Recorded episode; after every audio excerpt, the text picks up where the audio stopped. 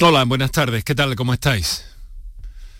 Eh, no, no tenéis por qué responder bien o te lo cuento. Si queréis contarnos cualquier cosa, cualquier momento y al hilo de cualquier programa sobre salud que hacemos aquí en Canal Sur Radio, mm, queremos escucharos. Hoy también queremos escucharos, pero queremos escuchar voces, por cierto, muy jóvenes en algunos casos, eh, que están implicadas en determinadas cuestiones muy comprometidas y muy interesantes desde los consejos de infancia y adolescencia en nuestros ayuntamientos, en nuestras ciudades. Gente sensible, gente trabajadora y personas que en definitiva mm, buscan lo mejor para nuestras vidas. Un aspecto clave, básico según algunos científicos incluso, es la salud mental. Y la salud mental puede ser el principio una buena salud mental puede ser el principio de una buena salud eh, general. Hoy vamos a hablar vamos a hablar de derechos de la infancia, pero vamos a hablar sobre todo y vamos a poner el acento en la salud mental de la infancia y de la adolescencia. En nuestro ámbito más cercano, pero también en el más global. Muy buenas tardes y muchas gracias por estar a ese lado del aparato de radio. Canal Sur Radio te cuida. Por tu salud. Por tu salud con Enrique Jesús Moreno. La salud es un concepto amplio y hay, eh, quiero comentarlo porque hay una cantidad de documentación sobre las ventajas que tiene eh, la información sobre salud, la divulgación sobre salud, a escala eh, no solo de la Organización Mundial de la Salud, sino también distintos estudios que se han hecho en todo el mundo para verificar en este mundo de media, eh, de medios, quiero decir, media como se dice cuando se enuncia, sobre todo en el ámbito anglosajón, cómo la radio tiene una capacidad especial para transmitir yo me atrevo a decir que es sensibilidades sobre salud que no tienen otros medios de comunicación y lo hago muy amplio porque hoy día, más allá de la prensa escrita, la televisión y la radio, tenemos medios digitales, eh, vías muy especializadas que transmiten todo esto. Pero me, me enorgullezco de que, de que haya toda esa documentación tan importante que tengo que repasarme porque es muy, muy, muy amplia y quiero agradecer al catedrático de Medicina Preventiva eh, y Salud Pública de la Universidad de Valencia, el profesor José Martín Moreno, que me ha enviado unos tochos académicos absolutamente maravillosos, absolutamente maravillosos sobre este aspecto.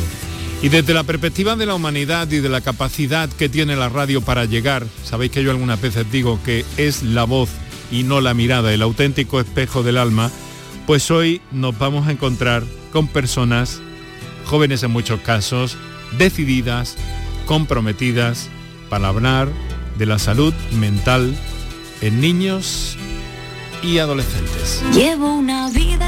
Huyendo, así que sorry por las prisas, ya me voy. Mi obsesión por la Sé que estarías más contento si dijera que aún te adoro, pero no. Empezó en los Y desde aquí pido perdón a todos los cuores que rompí por el camino sin saber y lo advertí te quiero mucho, pero no sé qué hago aquí. Desde aquí pido perdón a todo aquel que pude herir. 6 de la tarde y 8 minutos. Vamos sin más. Lo primero que quiero hacer es saludar a la gente joven a las personas jóvenes que con, todo su, con todos sus permisos y todas sus autorizaciones están hoy con nosotros aquí en el programa, gracias, eh, por cierto, a UNICEF Andalucía. Guillermo, 16 años. Buenas tardes, Guillermo.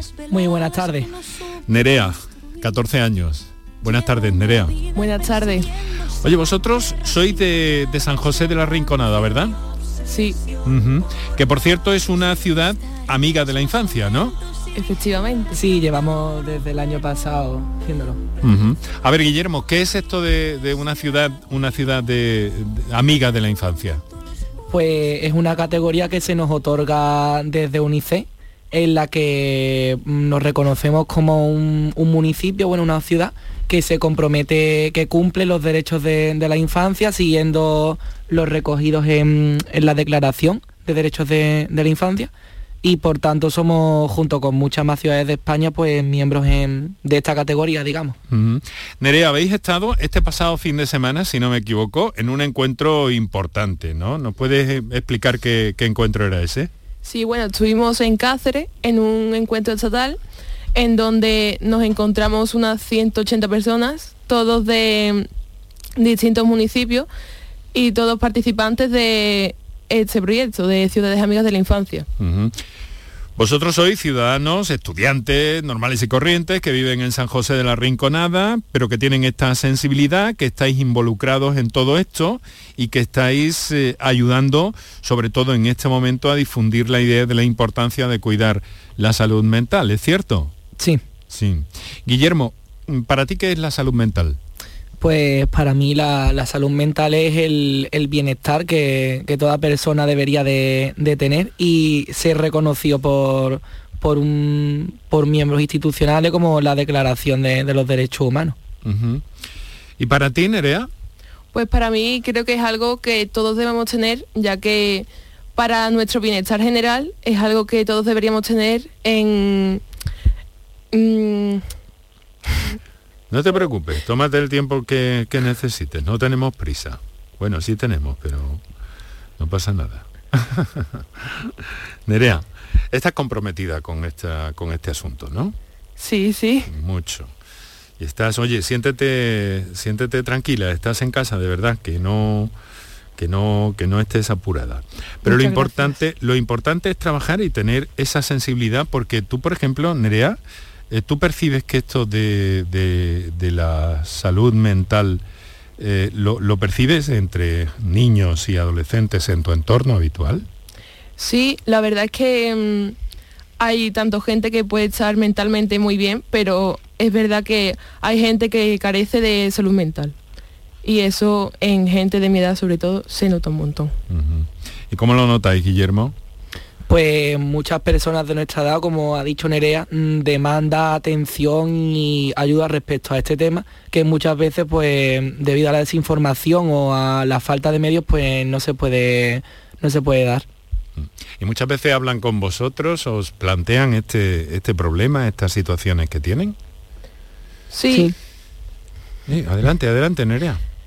Gente de, por ejemplo, de mi círculo cercano, sí es verdad que acuden a nosotros, pero sí es verdad que hay mm, bastantes personas que se reprimen eh, sus sentimientos y eso es algo que mm, yo creo que nadie debería de hacer, ya que cuanto más se lo reprime, más se aumenta. O sea que disimulan que tienen un problema. Efectivamente. Mm. ¿Por qué? Porque es muy gordo el problema, porque no quieren sacarlo a flote, eh, pero lo sufren por dentro. ¿Por qué creéis que pasa eso? Sí, también por, el rechazo ¿no? que pueda repercutir en, su grupo de amigos, ¿no? en, la, en la sociedad. ¿Y cómo se sienten, Guillermo? ¿Qué les pasa? ¿Qué percibís vosotros? Pues mm, dependiendo mucho del caso, pero claro, claro, últimamente se está viendo como, como, los jóvenes sobre todo pues demandan más el, tema de ayudas respecto a, este tema, la salud mental. porque se sienten mal. Sí, sí y después de, la pandemia de, COVID ha aumentado bastante este tipo de, casos. Sí, vosotros habéis percibido eso porque Guillermo, tú cuando empezó la pandemia tendrías 14, eh, años, 14 Nerea tendría 12. Eh, ¿Habéis visto que ha habido un cambio significativo en cuanto a cómo os encontráis emocionalmente a vuestras amistades? Totalmente. Yo hay amigos que desde bueno, que antes de la pandemia eran una persona y ahora después de la pandemia fueron otra, o sea, totalmente. ¿Y a qué, a qué achacáis vosotros eso? Pues yo creo que al, tiempo que estuvimos encerrados, por así decirlo, en casa, sin poder ver físicamente a la gente bueno, que, más queríamos, incluido también nuestra, nuestras amistades y familiares. Ya. Bueno, ¿estáis, eh, ¿estáis bien? ¿Estáis a gusto? ¿Tenéis un poquito de agua? Creo que habéis entrado un poco porque normalmente tenemos otra estrategia, que entráis antes y os asentáis antes en el estudio, pero ha sido, ¡bum!, llegar y yo a pronto aquí, venga, Guillermo, Nerea. ¿Estáis un poquito más asentados ya? ¿Un poquito más a gusto? Sí. ¿Más cómodos con el medio? ¿Conocíais la radio? No. No. No. ¿Y os ha gustado? Sí, de momento sí. Espero, sí. espero que ahora os hagan un pequeño tour por ahí, ¿no? Para que veáis las, lu- las lucecitas y los botoncillos y todas esas cosas, que eso siempre, hombre, está bien, es enriquecedor, ¿no? Mm. Bueno, gusta, ¿tenéis alguna mira mm, de cara al futuro como para estudiar y eso, Guillermo? Sí, a mí me gustaría pues completar mi- mis estudios en bachillerato, que ahora mismo estoy cursando primero, Sí. y entrar a la universidad en, en la carrera de Derecho. Ajá, te gusta el derecho. ¿Y a ti, Nerea, tú lo ves más lejano eso o cómo? Pues no, yo ya tengo, yo ya sé lo que quiero estudiar. Hombre, qué bueno. Yo quiero estudiar un bachillerato de ciencias de la salud para después entrar a biología. O sea que estáis enrutados, ¿eh? Estáis, eh, como decían mi, mi- mi- mi padre y mi abuelo, mis abuelos decían que había que encarrilar a, a los niños. Vosotros estáis encarrilados, ¿eh? Estáis ahí en una posición buena porque tenéis las ideas, las ideas claras. Eso, eso está muy bien, ¿no? Sí. Sí, sí. Perfecto. Es importante. Mm, Me encanta. Bueno, habéis pasado estos días en, en Cáceres compartiendo con jóvenes de toda España a través de ese consejo de infancia y adolescencia con mm, más o menos la misma situación en los intercambios que habéis mantenido y todo eso. ¿Veis las cosas mm, parecidas a vuestro entorno, distintas, no distintas? ¿Cómo las veis? Con Pero- el resto de, con el resto de, de jóvenes con los que habéis estado en, en ese consejo. Pues bueno, la verdad es que la gente bastante parecida a nosotros. Mm. Sí, la verdad que hemos podido conocer a, a muchas personas que compartían nuestras inquietudes desde distintos puntos de, de España Sí. y que pertenecían, bueno, pues a, a consejos como pertenecemos nosotros. Y me han dicho que vosotros habéis eh, incluso implementado, que habéis trabajado sobre algunas recetas eh, para conseguir y para hacer que la máxima cantidad de personas posible tengan una buena salud mental, ¿no? Un equilibrio emocional razonable, ¿no? Altibajos tenemos todos, pero un equilibrio emocional, eh, mm, pues eso, equilibrado, ¿no? En definitiva. ¿Habéis, habéis trazado algunas recetas?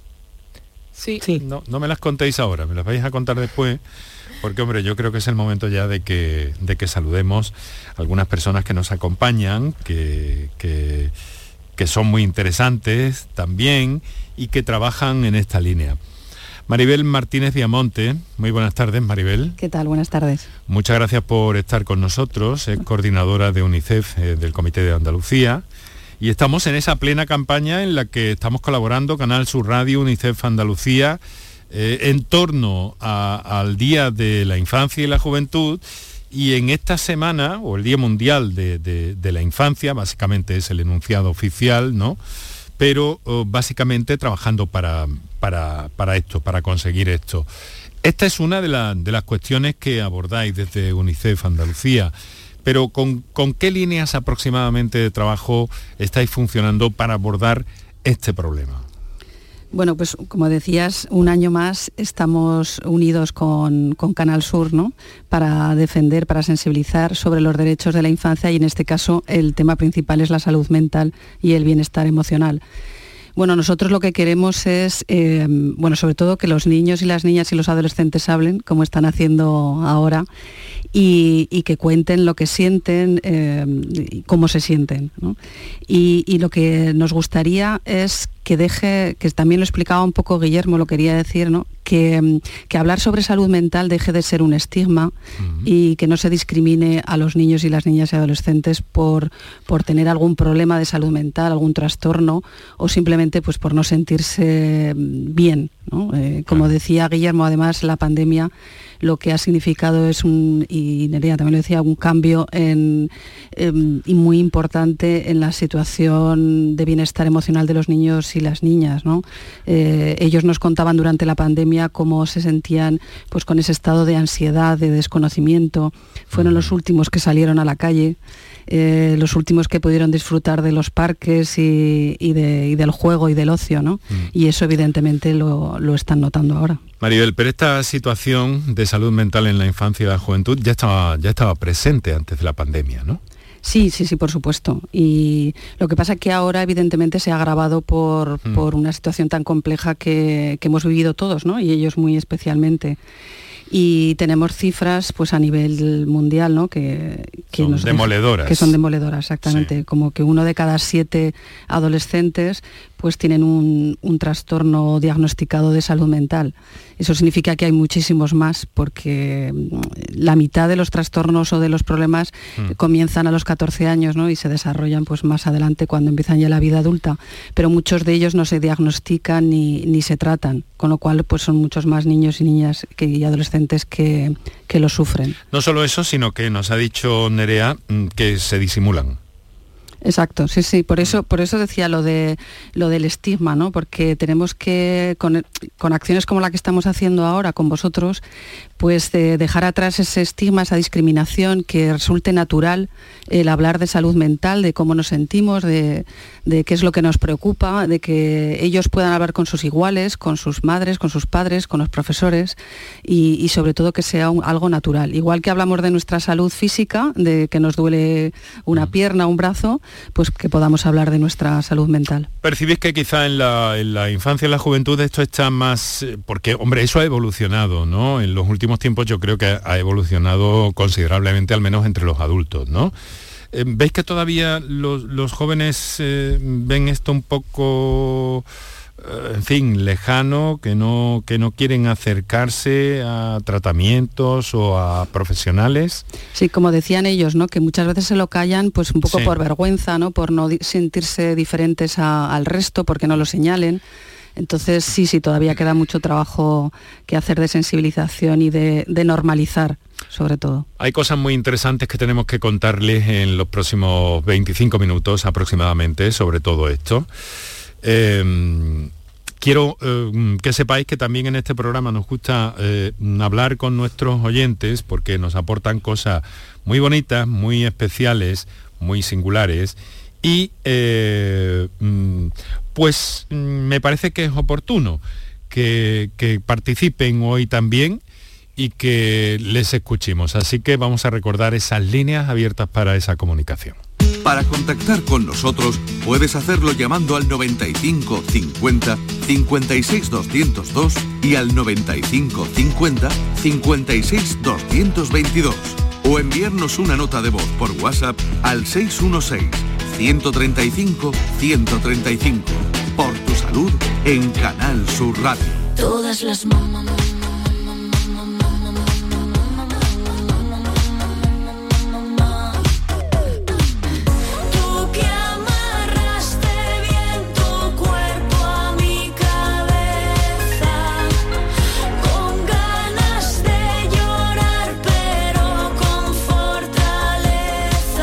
Bueno, eh, Guillermo, Nerea, ¿os, gusta esta chica que canta? ¿Sabéis quién es? Sí, es Rigoberta Bandini, ¿no? La que estuvo nominada para Eurovisión. Eso es. Eh, ¿Tú también la conoces, Nerea? Bueno, algo he escuchado. Un poquito menos. Pues te gusta otra música, ¿no? Sí, sí. otra música. ¿Cómo qué música te gusta? Mm, no sé, música pop inglesa. Ah, pop inglés interesante, siempre muy refinado ¿eh? el pop inglés, ¿eh? muy refinado, muy interesante, desde luego. ¿Y así de música española o algo, te gusta algo? Bueno, de música española no tanto. No tanto. Bueno, pero conoces a Rigoberta y, Guillermo también. Guillermo, ¿a ti qué música te gusta?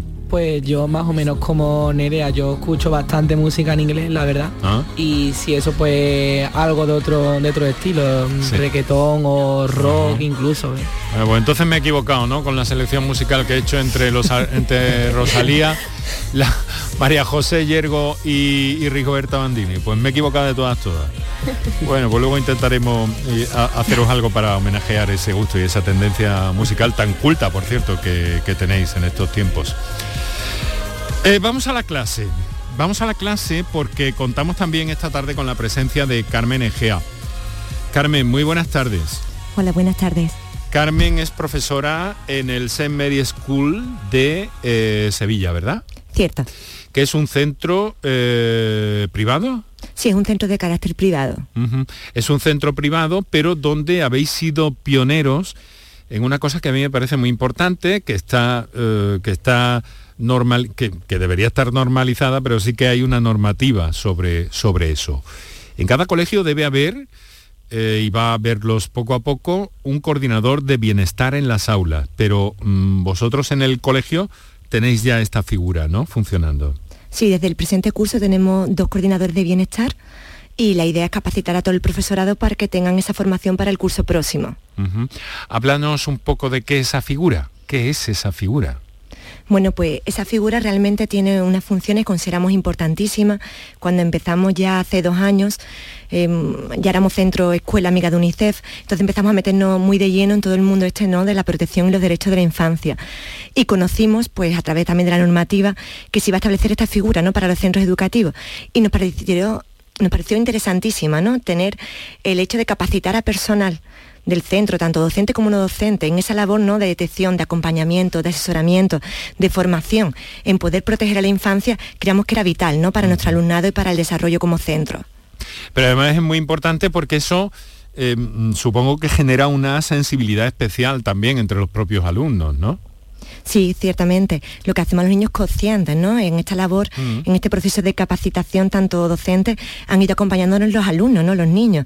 Entonces, hemos ido haciendo mejoras, pequeños cambios, transformaciones que ellos han ido sumando, ¿no? Entre ellos, pues, la creación de comité, la- el aumento y la generación de mayor participación infantil. Y todo de ello, pues, los niños se han beneficiado y también nos han enriquecido, ¿no? Que es la idea, ¿no? De sumarnos con ellos a este cambio.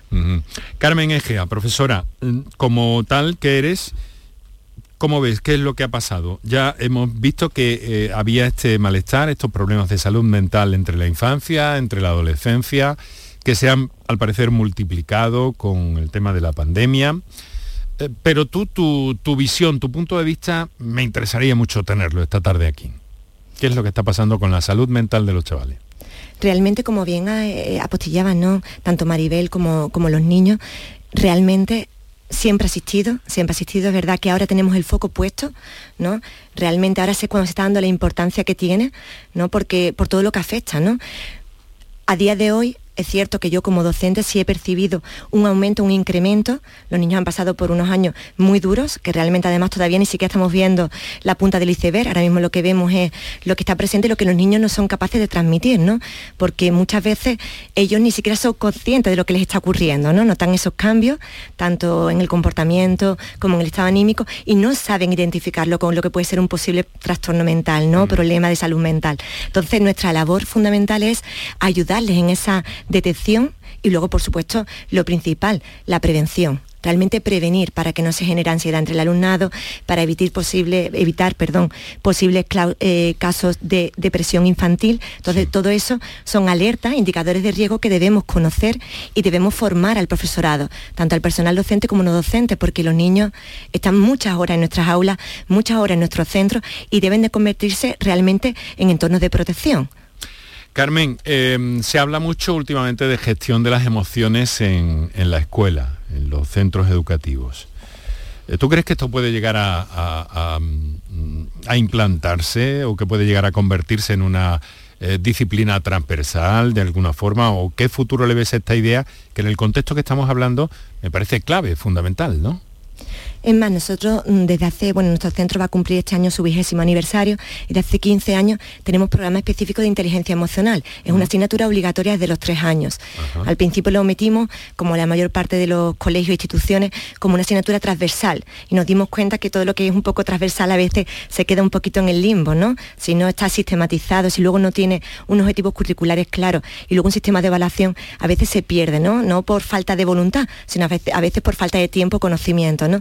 Entonces nosotros tenemos, como decimos, asignatura obligatoria de los tres años, marcando primero muy claro lo que es la parte de identificación emocional, pasando a medida que el niño madura al campo de la regulación y gestión emocional. Y nos parece, por supuesto, un aprendizaje que tiene que ser a lo largo de todas las etapas, porque incluso unos cuantos adultos no necesitamos esa formación ¿no? en inteligencia emocional, nos falta resiliencia, nos falta asertividad, empatía o la capacidad de identificar y regular nuestras emociones. Herramientas, has dicho una, palabra muy importante eh, para, niños, para adolescentes y, y para adultos, ¿no? Herramientas herramientas. ¿Dónde conseguir esas herramientas? Ese es el kit de la cuestión. Hay que entrenarla. Nosotros consideramos que hay que entrenarla desde pequeño. Primero tienes que identificar las emociones en, ti mismo y en los demás, por supuesto, y después ser capaz de regularlo, ¿no? Con esa herramienta de estrategia. Y para eso hay pues, una serie de ejercicios, actividades que se pueden hacer con los niños de forma sistemática para interiorizar, ¿no? Y que sean ya respuestas automáticas ante las emociones.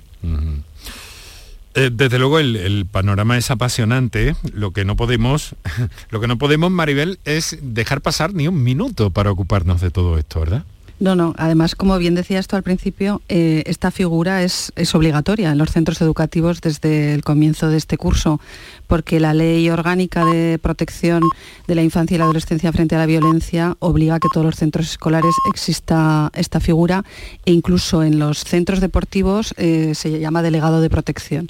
Entonces, es una manera, como bien decía Carmen, sobre todo de prevenir de prevenir las situaciones de, riesgo y que no lleguen a, situaciones más complicadas eh, y a casos, bueno, pues evidentemente como por ejemplo mm, en el 2020 ¿no? que se duplicaron los casos de suicidios eh, de niños menores de 14 años. O sea, no podemos llegar a estos, a estos extremos. O sea, tenemos que prevenir y que, y que atajar las situaciones antes. Y esta figura eh, es muy importante. Y como decía Carmen, con una buena formación, porque no es simplemente que, mm, que cualquier profesor pueda eh, asumir este, este papel, sino que tiene que tener una formación específica para poder detectar, para poder prevenir y sobre todo para coordinarse también con el sistema de, mm, sanitario, con el sistema de salud mental, con el sistema de protección. Desde luego, el, tema, en el caso del suicidio, las cosas parece que están cambiando.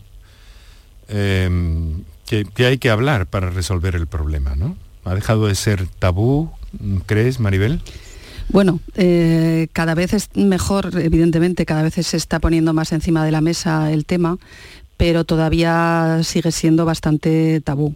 Y sobre todo en, niños y adolescentes. ¿no? Eh, es, trágico que un niño o una niña pueda acabar en una situación de, ese, de calado. Aquí, aquí, muchas veces lo que hay es, eh, en muchas ocasiones, no sé si la mayor parte, quizá no, pero lo que hay son casos de bullying, ¿no? de acoso escolar.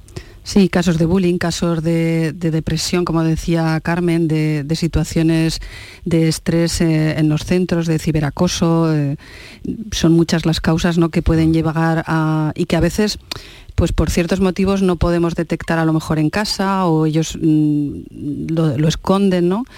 Pero sí que es verdad que en el colegio es donde más horas están ellos y, tanto sus iguales, sus compañeros, ¿no? como, mm. como esta figura o sus profesores pueden ayudar a detectar este tipo de casos. Sí. Guillermo, eh, ¿tú cómo ves el problema del suicidio?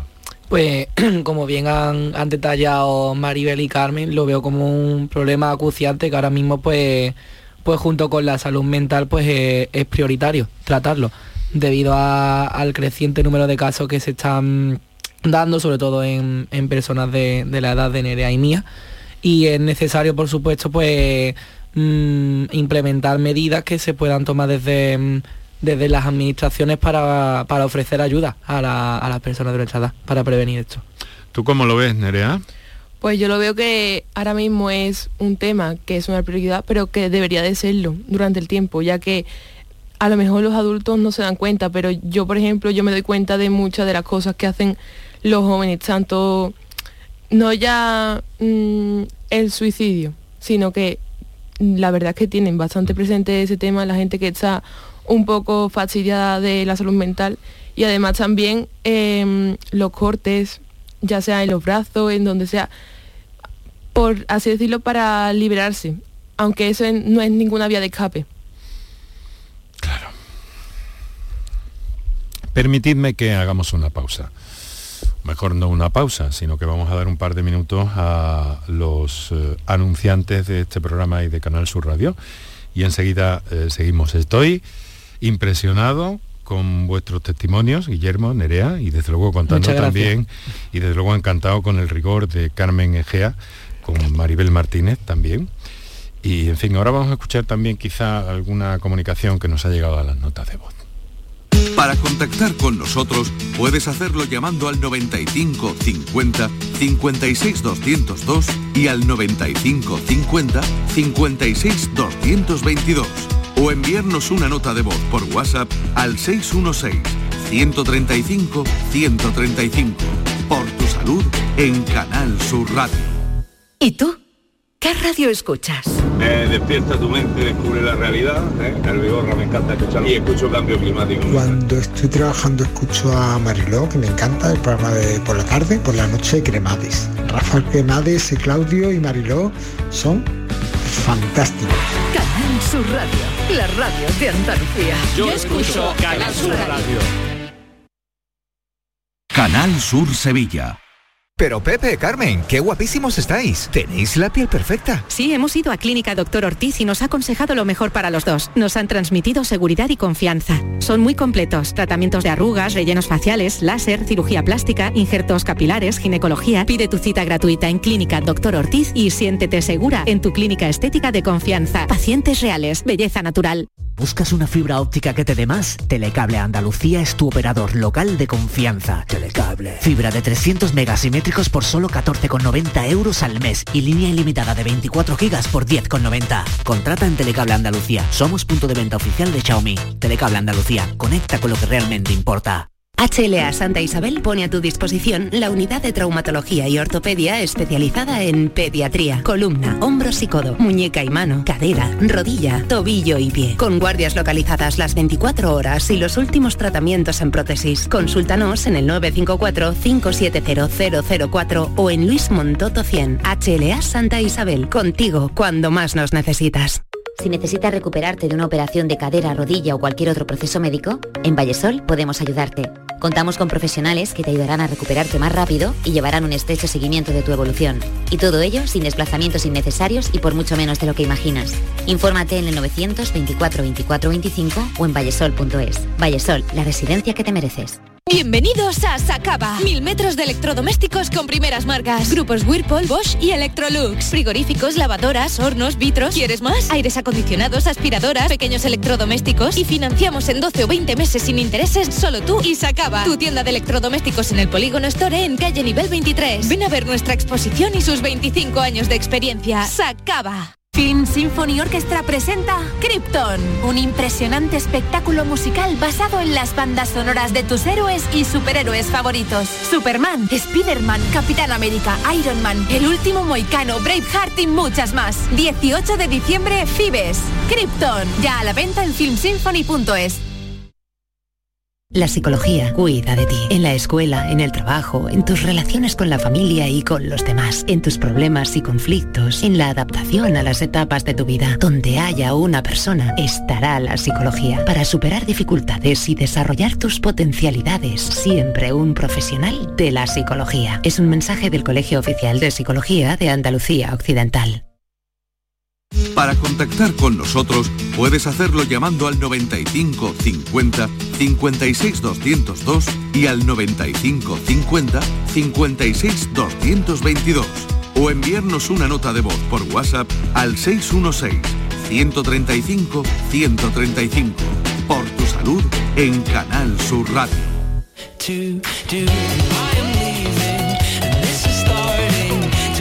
Bueno, a ver, ¿esto cuesta más, eh, Nerea, Guillermo? ¿Esto cuesta un poquito más? Súbelo, Manuel. Mira, es pop en inglés, lo que nos gusta a nosotros, Nerea. Sí, sí. bueno. Estar bien, sentirse bien, la ayuda en la psicología que hemos escuchado, porque quiero aprovechar eh, para decir que mañana este programa lo realizaremos en directo desde la sede del Colegio de Psicología de Andalucía eh, Occidental, donde vamos a, trasladar todo este escenario sonoro, vamos a hablar con profesionales y si quieres, eh, si alguien quiere acercarse, pues está en Sevilla, en la calle Espinosa y Cárcel, y allí pueden, eh, pues pueden participar en el programa si lo estiman oportuno y conveniente, porque tenemos que hablar y mucho de, salud mental, tanto en el caso de la infancia y la adolescencia como en la edad madura. Bueno, Carmen, Carmen Engea, tengo que, preguntarte una cosa. Eh, la experiencia después de, después de este tiempo, la experiencia después de ese eh, que estáis implementando de alguna cosa, de, la de alguna manera, de la incorporación del coordinador de bienestar en las aulas y todo esto, eh, me dices que lleváis dos cursos, ¿no? Me ha parecido entender. Realmente con esta figura, este año, el año pasado nos capacitamos dos profesores y este año hemos empezado ya a ejercer en funcionamiento. ¿Y qué habéis eh, captado? ¿Qué primera experiencia o qué balance provisional un poco? Bueno, ahora mismo hacemos un balance muy positivo, como le comentaba Maribel en el descanso. Tuvimos la suerte que eh, hicimos ese proceso de capacitación unido a presentar nuestra candidatura como centro referente en educación en derechos de la infancia. Entonces eso nos permitió hacer un gran análisis exhaustivo y una autoevaluación de nuestras fortalezas y oportunidades de mejora en este tema, ¿no? Y nos brindó la oportunidad de ampliar, mejorar actualizar todos nuestros protocolos de actuación y desarrollar también, por supuesto, todo lo que son los programas de, como habíamos dicho, de prevención. Entonces, la verdad que fue un impulso grandísimo el año pasado. Este año está todo el cole lleno de, con lemas, con frases sobre los derechos, carteles.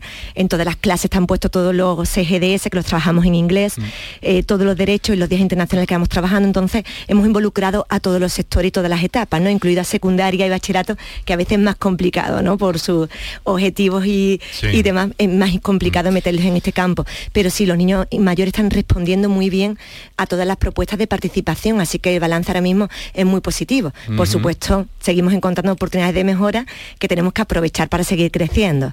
A ver, Nerea, ¿tú conocías algo la figura de este coordinador de bienestar?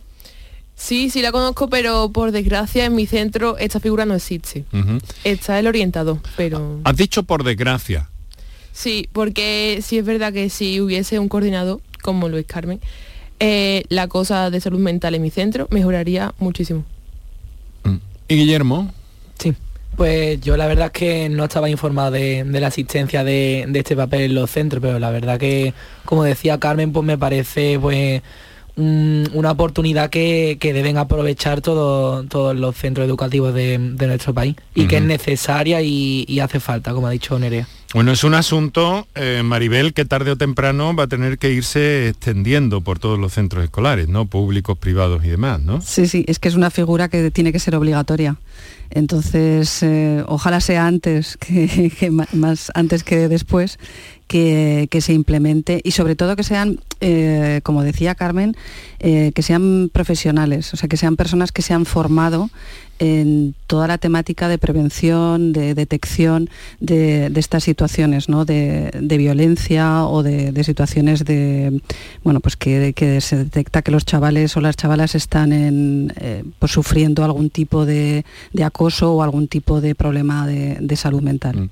Mirad, quiero que escuchéis, como os he dicho, nuestros oyentes aportan mucho. Em, vamos a escuchar un WhatsApp, mm, al parecer de una de una mamá preocupada por cierta situación y a ver si lo comentamos o en la medida de lo posible. Eh, ah, es un papá, perdón, es un papá, me dicen mis compañeros, por el circuito de órdenes. Pues nada, la orden es un papá, vamos a, vamos a escucharle. Buenos días, soy Antonio desde Sevilla. Miren, yo tengo un hijo de 8 años que siempre ha sido muy distraído, pero es que ahora nos han mandado hasta una nota del colegio diciendo el niño se distrae mucho en la clase, que se pone a charlar y no sabemos si eso es normal de la edad o si eso ya es que puede hacer que haya algún problemilla mm, ahí oculto y los maestros no lo saben ver. Yo no sé si eso se puede llevar a un psicólogo infantil o eso es normal, eso de la edad y tenemos que seguir nosotros nuestras tres de que en clase no se habla, de que no se distraiga, de que se centre. Muchas gracias y felicidades por el programa. Un saludo mm. para todos. Muchas gracias a usted. A ver, eh, como, como profesora Carmen, eh, te ha tocado un poco darnos una guía de esto. Estas situaciones pasan. No necesariamente tienen por qué convertirse en, en un problema más importante. De momento sí que es un problema, ¿no? Pero aquí podemos estar hablando de algo que nos pueda indicar, algún indicador que pueda servir para prevenir una complicación futura? Eh, a ver, esto, en esto hay que ser siempre muy cautos porque hablamos de un niño de, de 8 años, con lo cual me imagino que estará estudiando segundo de primaria, entonces todavía es muy pequeñito para hablar de una posible desatención o una hiperactividad, entonces, o TDAH, entonces hay que ser muy previsores en cuanto a atender la necesidad de ese niño, puede ser que sea un niño más movido o incluso que a lo mejor que la metodología del aula sea poco activa, lo cual implica que él se cansa y necesita ese movimiento de actividad. Para eso hay una serie de formularios que se pueden rellenar, eh, hechos por supuesto por el equipo de orientación de los centros educativos para cumplimentar tanto por el docente como por la familia para intentar recalar evidencias posibles para luego llevar a un futuro diagnóstico. Pero como decimos hay que ser muy cauto. En principio yo por un pequeñito de 8 años que se distrae en clase no me preocuparía en exceso, no sé que hubiera evidencia de que le afecta al rendimiento académico y al, rendimiento social. En principio no debemos preocuparnos en exceso, pero sí estar atentos, ¿no? Y en el caso que eh, sigamos con esa preocupación, contactar con el equipo de orientación del centro educativo para que pase las pruebas diagnósticas que considere pertinentes para descartar, como decimos, un posible trastorno. Fíjate que me llama mucho la atención, ¿no? Porque estoy recibiendo también mensajes en mi buzón personal o semi personal, porque es personal pero lo tengo como muy abierto. Y, me están llegando algunos mensajes de, de, soluciones que se han encontrado eh, algunos padres que han pedido apoyo directamente algunas veces aquí, en vivo y en directo, en el programa, algunas veces de modo más discreto, pero de, algunas personas que nos están hablando de cómo eh, sus chavales o chavalas han ido mejorando su, proceso. La salida de todo esto, ¿por dónde, ¿por dónde creéis vosotros? Vamos a esas recetas, que estamos casi terminando ya. Guillermo, Nerea, desde vuestro punto de vista, ¿por dónde se sale de todo esto? Pues para, desde mi punto de vista, el primer paso siempre es el, contarlo, ¿no? El tener la confianza en, alguien de tu entorno para, contar si tienes algún problema o, algún tipo de, inquietud que te pueda estar afectando. ¿Y, ¿Y tú, Nerea? Pues yo pienso lo mismo que mi compañero Guillermo, que lo primero que necesitamos es contarlo todas estas aportaciones deben ser valiosísimas para quien las estudia como hacéis desde UNICEF, ¿no, Maribel? Por supuesto. Nosotros siempre preguntamos primero a los chicos y a las chicas para, saber la realidad ¿no? que están viviendo ellos. Siempre tenemos eh, grupos asesores a nivel nacional, a nivel autonómico, que están formados por chicos y chicas y, ellos son los que nos ponen, pues eso, eh, las cuestiones encima de la mesa y, la realidad. De hecho, el informe que sacamos el año pasado sobre el impacto de las nuevas tecnologías pues eh, se hizo en base a, la participación de más de 24.000 chicos y chicas, entre ellos casi 3.000 niños y niñas andaluces. Ese es un problema del que se habla mucho, eh, que están incluso los, eh, los psicólogos detrás de él, porque parece ser que esto se, ha pasado de rosca de alguna manera, ¿no? El tema de, de los juegos, de internet y casi casi que se está eh, pues bueno, de alguna forma viendo en internet como a un, enemigo de alguna forma. ¿no? Esto, tiene, esto está en las consultas de los psicólogos eh, a la orden del día, en, psicología infanto-juvenil. ¿no? Por cierto, que mañana estamos en el Colegio de Psicología de, Andalucía Occidental en Sevilla, en la calle eh, Espinosa y Cárcel. Y vamos a hacer el programa desde allí en directo y con todos los que queráis asistir.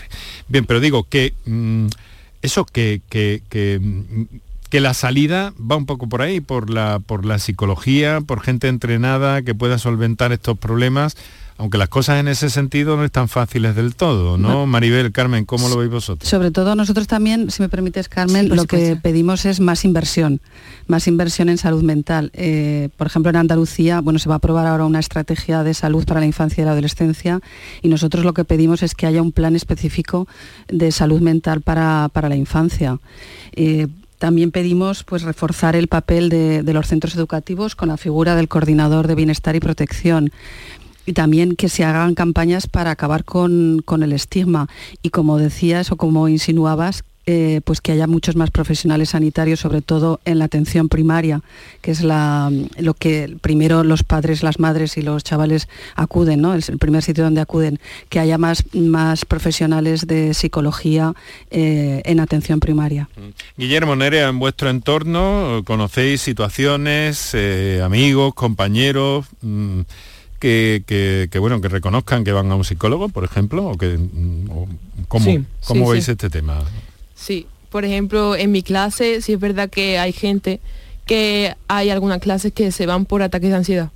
O sea, hay un montón de compañeros, bueno, un montón, que hay bastantes compañeros que se van de clase por ataques de ansiedad, porque no pueden estar eh, permanecer, o sea, no pueden permanecer eh, sentados en una silla y la ansiedad le, le come por dentro. No sé cómo explicarlo, es como que no lo pueden controlar.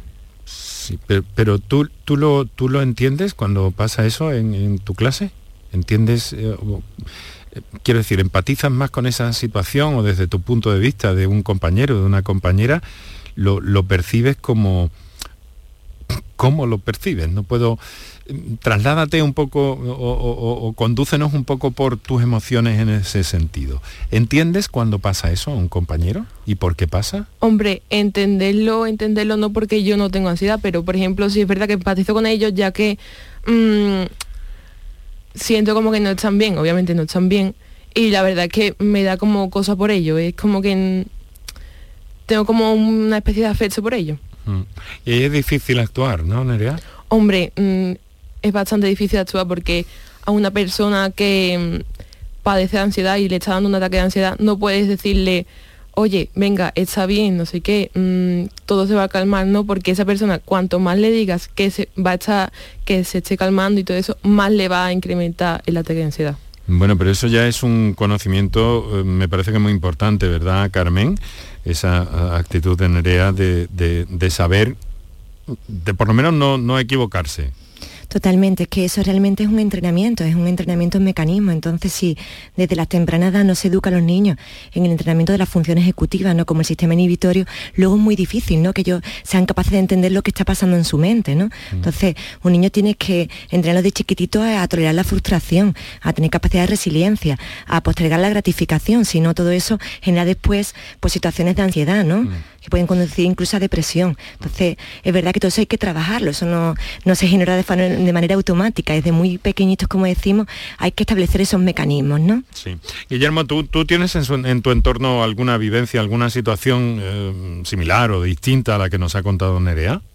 Sí, yo tengo constancia, por supuesto, de, personas que han necesitado de, ayuda de profesionales para solventar algún tipo de problema pero yo lo que pienso, al igual que ha dicho antes Maribel, es que mm, hay un estigma en la sociedad que, impide que los jóvenes de nuestra edad pues cuenten lo que, lo que les está pasando y por ende no puedan solicitar la ayuda que, de verdad les está haciendo falta. Entonces es algo que, mm, se debería de, trabajar en ello, sobre todo desde, desde las aulas, como ha dicho antes Carmen, mm. y en la educación, por supuesto, desde que, desde que son más pequeños. Y cuando, uno ve a un compañero una compañera, Guillermo, que, no, que tú percibes que dice, uy, hay que, ¿qué se puede hacer? Hay algo, a ver, entre tú y Carmen Egea, eh, ¿hay algo que se pueda hacer en positivo para, para intentar ayudar o conducir un poco esa situación o ese chaval, esa chavala? Pues yo creo que sí, que mm, por lo pronto mm, sería mm, hablar con, algún maestro o un profesor que esté, que esté en conocimiento de, lo que le pueda estar pasando a, ese alumno, como ha dicho antes Carmen. Yo creo que ahí lo primero y fundamental es legitimar la emoción, que el niño vea que esa emoción es legítima que es totalmente respetable y que es normal que se sienta así. Y luego enseñarle a, un medio plazo, corto plazo, mecanismos de cómo podría haber resuelto esa situación de una forma más positiva, ¿no? De una forma más gratificante para él. Mm. Oye, eh, me lo habéis puesto muy fácil en los últimos minutos y en este programa de este, de este día, de este miércoles eh, ya 16 de noviembre, porque en fin, eh, sobre todo sensibilidad es lo que, lo que no falta en absoluto ni a Guillermo ni a Nerea, pero tampoco ni a Carmen ni a Maribel. Así que em, todo lo que quiero es agradeceros mucho que hayáis estado por aquí con nosotros en este programa que se ocupa de la salud, que tenéis las puertas abiertas, Guillermo, Nerea, estamos por ahí en muchos sitios, en Twitter, uy, Twitter, no está de moda Twitter ahora, pero bueno, eh, ¿sabes? Somos arroba Canal Sur, eh, perdón, arroba por tu salud CSR, por si queréis echar un ojo y ahí estamos, desde luego sensibles también intentamos estarlo con asuntos como este y desde luego con iniciativas y el trabajo que lleva a cabo a diario UNICEF en ese sentido. Maribel Martínez Viamonte, coordinadora de UNICEF en Andalucía, muchísimas gracias por estar con nosotros. Muchísimas gracias a vosotros una vez más. Carmen Egea, eh, profesora en Mary School, muchas gracias. Muchísimas gracias, un placer. Nerea, 14 años un beso, ¿me lo permites? Un beso. ¿eh? Venga, a seguir por ahí con el pop y con esas aspiraciones. Y Guillermo, lo mismo te deseo, ¿vale? Muchas gracias. Venga, un fuerte abrazo. Ha sido un placer compartir con vosotros todo esto. Ah, y quiero agradecer también a María José Ocaña, que os ha acompañado, que es técnica del Ayuntamiento de San José de la Rinconada, que está ahí. Y desde luego con, eh, a Mercedes García Ayuso, que trabaja en comunicación de UNICEF Andalucía y me ha ayudado mucho a sacar esto adelante. Ha sido un placer. Nosotros tenemos ahora que irnos a otro pequeño asunto que tenemos pendiente. Un fuerte abrazo.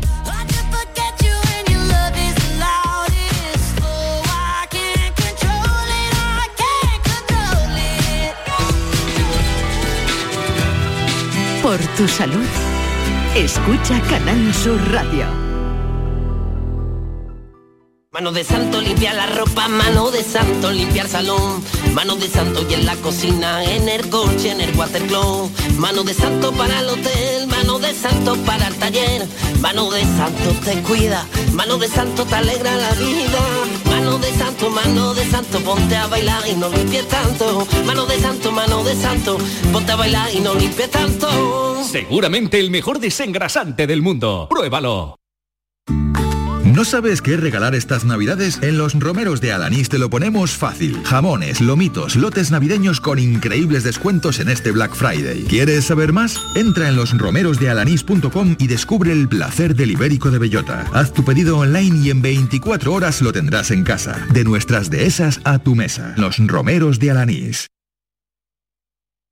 La vida es como un libro y cada capítulo es una nueva oportunidad de empezar de cero y vivir algo que nunca hubieras imaginado. Sea cual sea tu próximo capítulo, lo importante es que lo hagas realidad. Porque dentro de una vida hay muchas vidas y en Cofidis llevamos 30 años ayudándote a vivirlas todas. Entra en cofidis.es y cuenta con nosotros.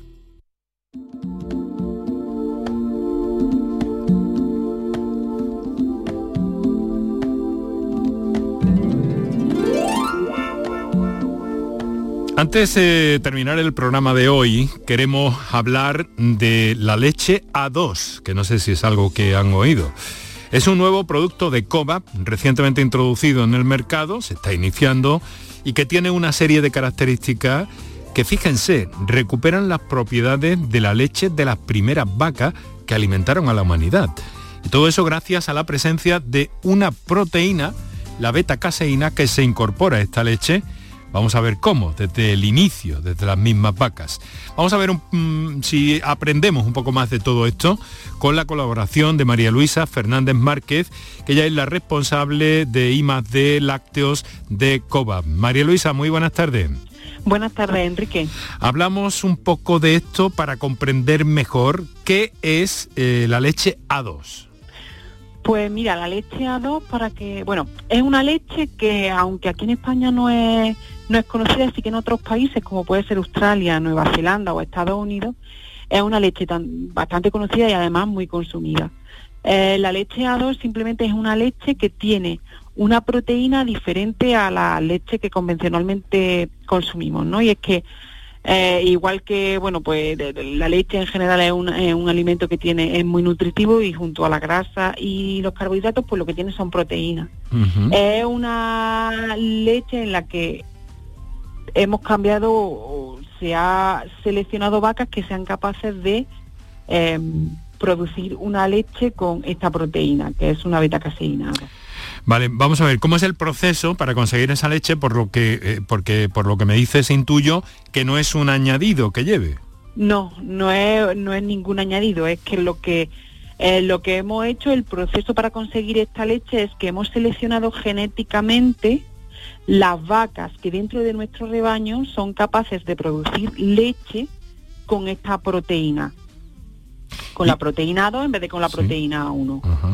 ¿Y qué ventajas tiene sobre la leche convencional, esta, esta leche que producen estas vacas determinadas? Pues principalmente la, la, la, ventaja que tiene frente a la convencional es que es más digestiva. Y es más digestiva porque esta proteína A2 tiene una forma que cuando la consume, pues al pasar por el tracto digestivo e intestinal, tiene una forma que digamos que es más, pasa más rápido por su estructura nativa frente a la proteína A2 que tiene eh, pues, la leche convencional. La leche A2 de coba, ¿estaría, eh, María Luisa, especialmente indicada para algún tipo de personas o grupos de población? Pues en realidad lo puede consumir cualquier persona de cualquier edad y de cualquier sexo, pero sí que es verdad que muchas veces oímos decir a las personas que sin tener ningún tipo de intolerancia o de alergia a la proteína de la leche, eh, siente una pesadez, consume la leche y siente, se siente más pesada. Pues sí que es verdad que para este, estas personas que si tengan esta sensación sí que está recomendada. Muy bien, pues muchas gracias María Luisa. María Luisa Fernández, responsable de I+D Lácteos de COVAP. Seguiremos en contacto para ir conociendo más y mejor las ventajas, propiedades de la leche A2 de COVAP. Buenas tardes. Buenas tardes. Nosotros lo vamos a dejar aquí a esta hora de la tarde con el mejor de los saludos. Mañana, te recuerdo, estamos en la sede del Colegio de Psicología de Andalucía Occidental, en la calle Espinosa y Cárcel. Y allí podremos, si quieres, compartir información sobre salud mental también. El mejor de los saludos, Canterla Martínez, Viedma y Moreno.